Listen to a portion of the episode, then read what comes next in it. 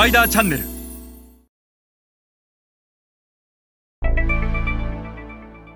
皆さんこんにちは。スパイダーの森部です、えー今日は海外事業の立ち上げは第二創業と同じであるというお話をします。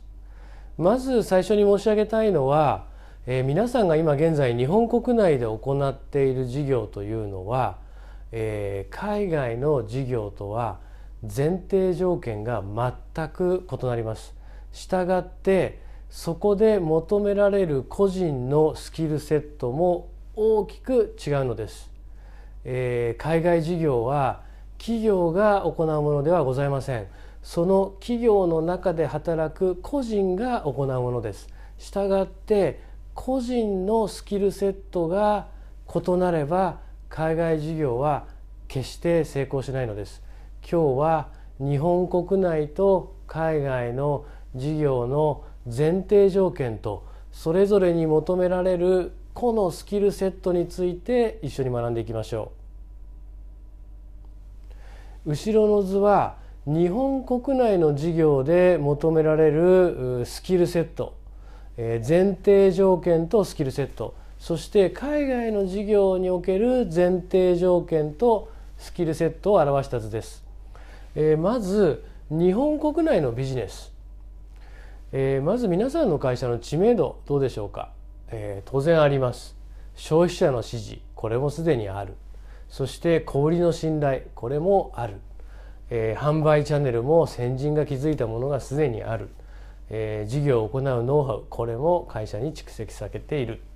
そしてオペレーションノウハウこれもすでに整っている。つまり事業で大切な要素が全て存在するというのが日本国内の皆さんが行っているビジネスなんです。したがってそこで働く個人に求められる能力というのは現状の1を2にするもしくは3にするという能力が求められるわけです。皆さんの国内の事業は先人がすでに作り上げた土台の上に成り立っていてその上のビジネスをどうやってさらに大きくするかというスキルセットが求められている。反対に海外でのビジネス、えー皆さんの会社がこれから海外展開をするもしくはすでにしている先のビジネスを思い浮かべてください。知名度どうでしょう？日本ほどありますか？おそらくない、えー消費者の支持これもない。小売との信頼これもない、え販売チャンネルもまだ不完全であると、えノウハウもたまりきっていない、えオペレーション自体もそんなに完璧なオペレーションにはなっていないと。つまり全てが内尽くしの前提条件。このような前提条件では個にどういうスキルセットが求められるのか。